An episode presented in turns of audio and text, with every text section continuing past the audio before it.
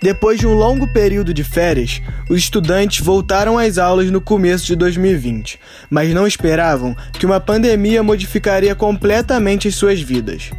A Covid-19 chegou e, infelizmente, não pretende ir embora tão cedo.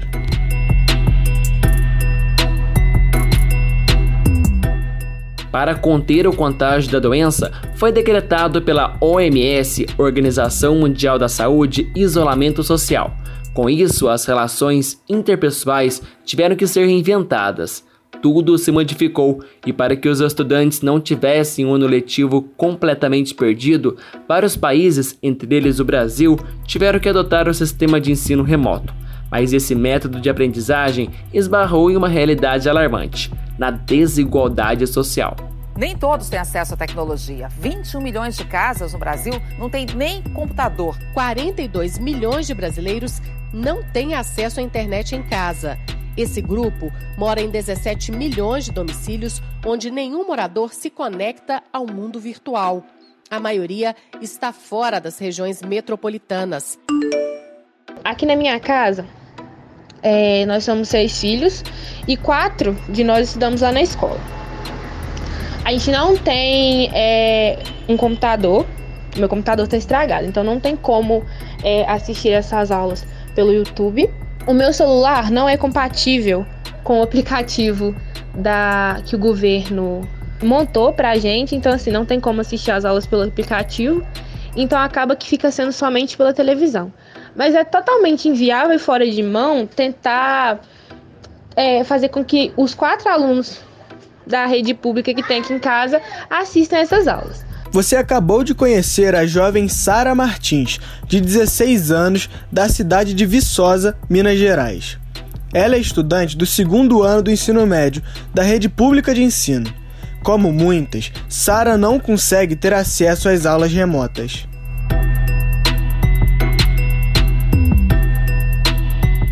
Outro ponto importante é a falta de estrutura e a dificuldade na hora de lidar com as tecnologias, atrapalhando ainda mais o aprendizado, o que faz com que os alunos de diferentes séries se virem como podem.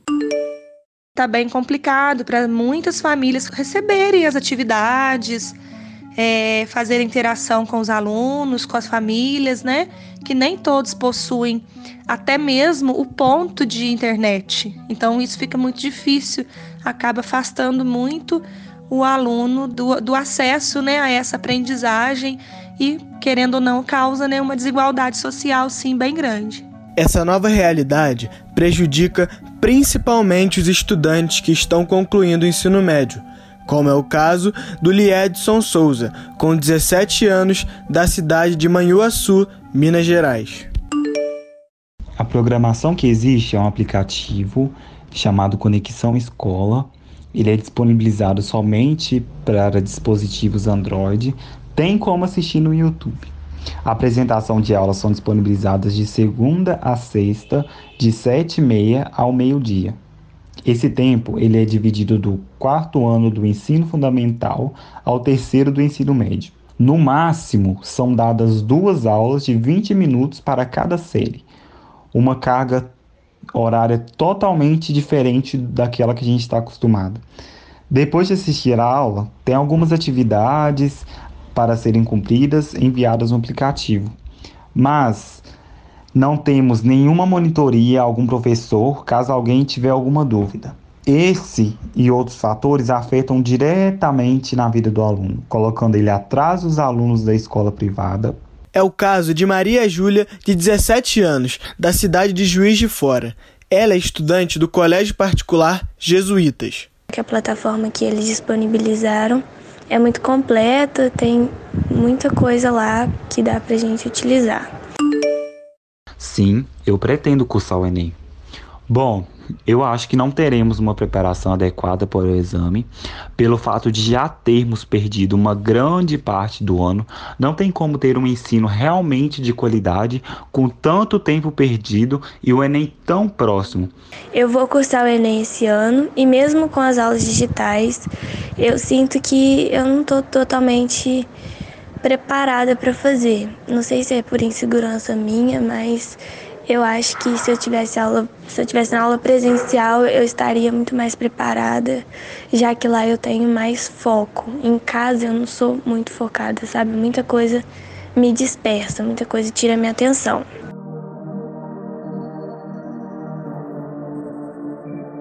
Oi, meu nome é Felipe Fernandes. E o meu é Caio Lisboa. Fique com a gente, porque está começando agora o segundo episódio do Prodcast, com o tema Os Desafios do Ensino Remoto. Para conversarmos sobre este assunto, convidamos a psicopedagoga Elaine Carvalho, a professora do ensino infantil Gina Mantovani Lacerda e a jornalista e doutora em educação, professora da UFJF, Janaína Nunes.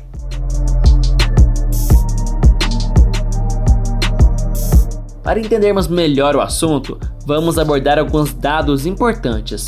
De acordo com a pesquisa do Centro Regional de Estudos para o Desenvolvimento da Sociedade da Informação, o CETIC, divulgada em 2019, apenas 44% dos domicílios da zona rural têm acesso à internet. Já nas áreas urbanas, o índice é bem mais alto: 70% dos lares estão conectados. Ao comparar as classes sociais, as diferenças ficam mais evidentes. Entre os mais ricos, classe A e B, 95% dos lares possuem sinal de internet. Já as classes D e E, 59% não conseguem navegar na rede.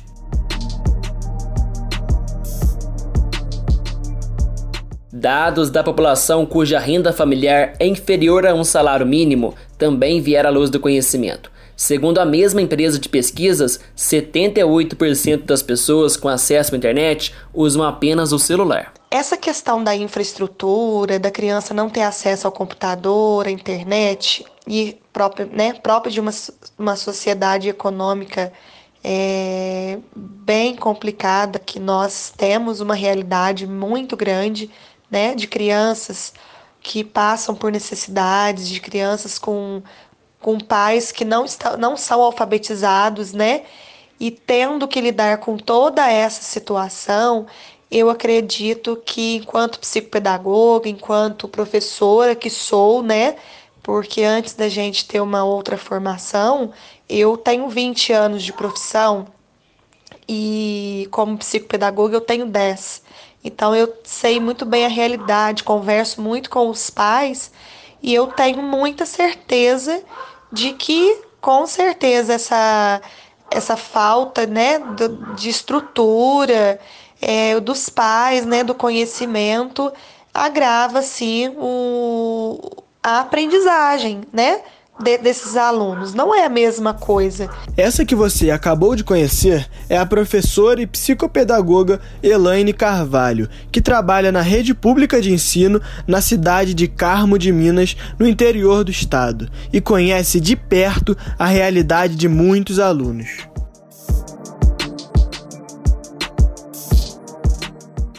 Com o calendário escolar paralisado, não só o ensino fica prejudicado em muitas escolas públicas do país, a refeição oferecida na instituição é uma das poucas ou até mesmo a única que o aluno vai ter, devido à baixa renda familiar.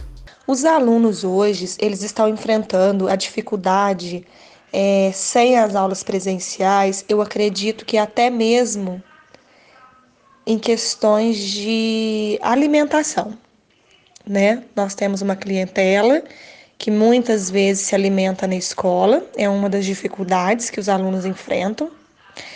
A questão de ter alguém ali para orientá-lo na aprendizagem é uma outra dificuldade que eles é, vão enfrentar, né? Eu acredito que vão enfrentar ao longo dessa pandemia. Outra dificuldade também seria o acesso a informação, porque nós trabalhamos com uma clientela bem carente, que necessita de um auxílio tecnológico e não tem. Então, eles enfrentam muito. A educadora ainda pontua a importância da aproximação do professor com o aluno durante o processo de ensino e aprendizagem. Mas, devido à desigualdade estrutural e financeira, muitos estudantes estão sendo prejudicados. Vai ser um, um entrave entre a criança que tem a internet e uma criança que não tem a internet. Porque a criança que tem a internet, ela vai receber uma explicação melhor da professora, vai interagir, vai ter um contato, tanto por áudio, por WhatsApp, pelo T-Link, que é um aplicativo que muitas, muitos professores, né, poderão usar desde que atinja a maioria dos seus alunos, porque é uma preocupação nossa também. E aí, querendo ou não, há a desigualdade social, né, devido à questão econômica, devido a esse, esse padrão de vida. Então, dificulta bastante a aprendizagem em si, porque essa criança não vai ter o mesmo acesso, essa criança não vai ter o mesmo feedback. Essa criança, ela, eles vão receber o material impresso, como todos irão receber, mas a explicação, a interação, o momento com o professor, eles não terão e aí dificultará sim a aprendizagem.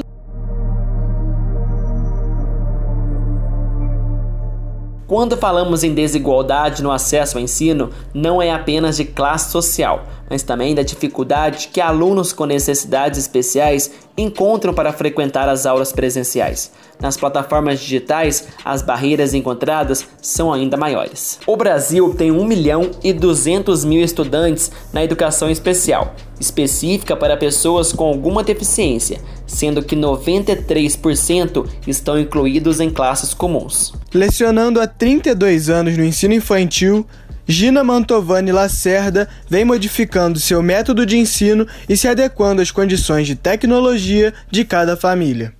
Adaptação depende da necessidade de cada aluno. Tenho dois alunos com transtorno do espectro autista, onde as adaptações são feitas de forma lúdica com material concreto, igual, por exemplo, identificar cor através das figuras geométricas, entre, é, encaixando as peças no lugar determinado. A minha comunicação vai ser direta com os pais pelo WhatsApp e minha maneira de estar perto dos meus alunos vai ser dando orientações sobre as atividades para que os pais realizem com os filhos em casa.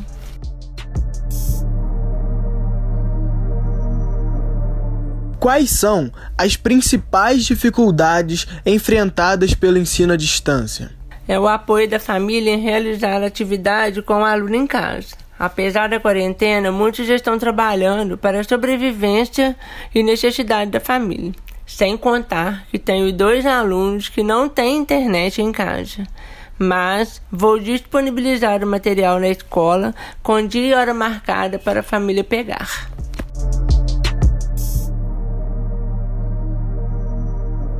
Obrigado, professora Gina. Agora vamos convidar para a conversa a jornalista, doutora em educação e pesquisadora do uso pedagógico da mídia e das tecnologias digitais, a professora Janaína Nunes, que, ao analisar este cenário de uma tentativa de aulas remotas, ressalta que os docentes tiveram que trabalhar e se aperfeiçoar em um mundo até então desconhecido para muitos. Toda essa questão de pandemia, isolamento social, fechamento das escolas, pegou todo mundo de surpresa, né? Então, nem professores, nem as escolas, nem os alunos, ninguém está preparado para a educação à distância. O que a gente tem visto são iniciativas de aulas online, iniciativas experimentais, né, desenvolvidas por professores, por escolas, mas sempre de uma forma muito na, na, tentativa de tentativa e erro, de acerto e erro, porque como as escolas não têm essa experiência de educação à distância, os professores muito menos, a maioria deles sem familiaridade com tecnologia, acostumada da sua aula tradicional, é, sempre está sendo um aprendizado para todos. Então a gente não pode chamar o que está acontecendo de ensino à distância nos moldes do que é a educação à distância, né? o conceito de educação à distância porque o que a gente tem visto é algo muito sem preparo. A maioria das escolas né, tem usado ou aplicativos de encontro online, como Google Meet e, e outros, ou as aulas, as videoaulas. E os professores tendo que aprender a preparar uma videoaula, tendo que aprender a fazer roteiro, a fazer edição, a iluminação, coisa que eles nunca viram antes. E foi tudo muito sem tempo de preparo, né? Tudo muito em cima da hora.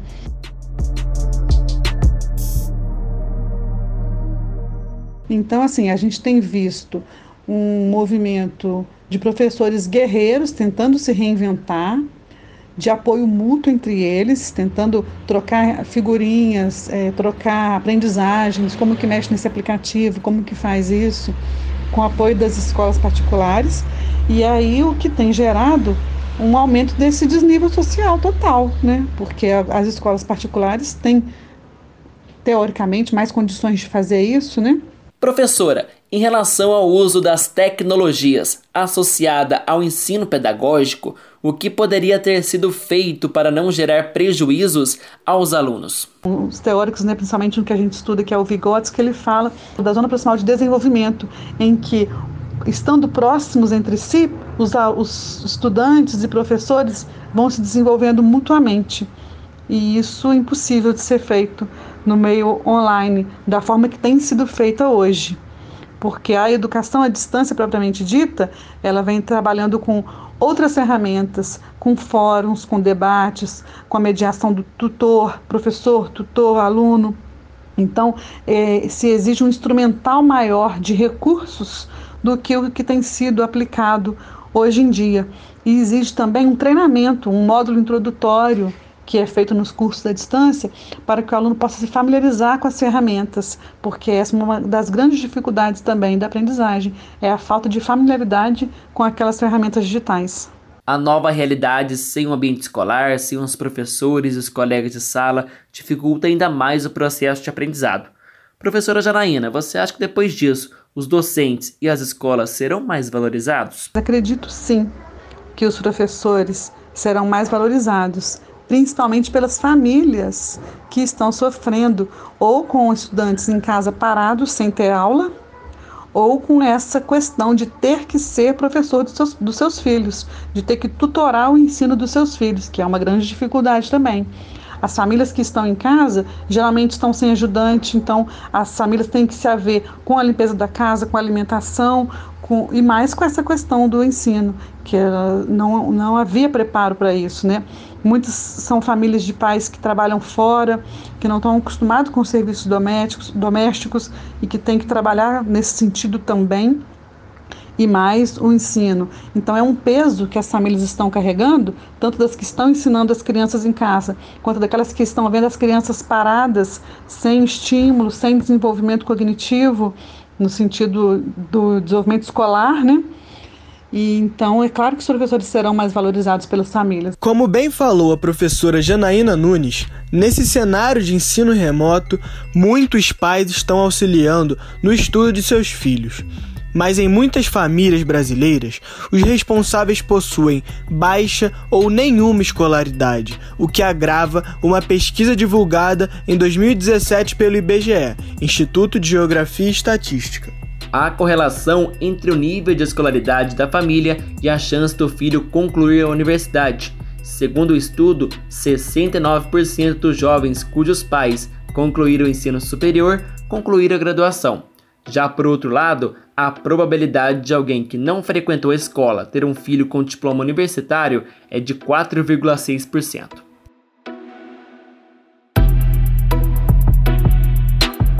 A pandemia de Covid-19 só fez transparecer o descaso que o poder público tem com a educação. Professores desvalorizados, estruturas precárias e pouco investimento. Não à toa, o Brasil ocupa a 78ª posição no ranking mundial da educação. Mesmo com este cenário desigual, que só se faz aumentar, o Ministério da Educação insistia em aplicar a prova do Exame Nacional do Ensino Médio, o Enem. Depois de um grande empenho da sociedade e de reitores das universidades públicas, a prova foi adiada por 60 dias. Até o final da criação deste podcast, não havia uma data marcada para a realização do exame. Essa edição do Podcast teve a produção de Felipe Fernandes, Ana Beatriz Santos, Gabriel Magacho, Caio Lisboa e Matheus Leri. Edição de Tainá Mantovani e apresentação de Felipe Fernandes e Caio Lisboa. Eu fico por aqui. Até mais!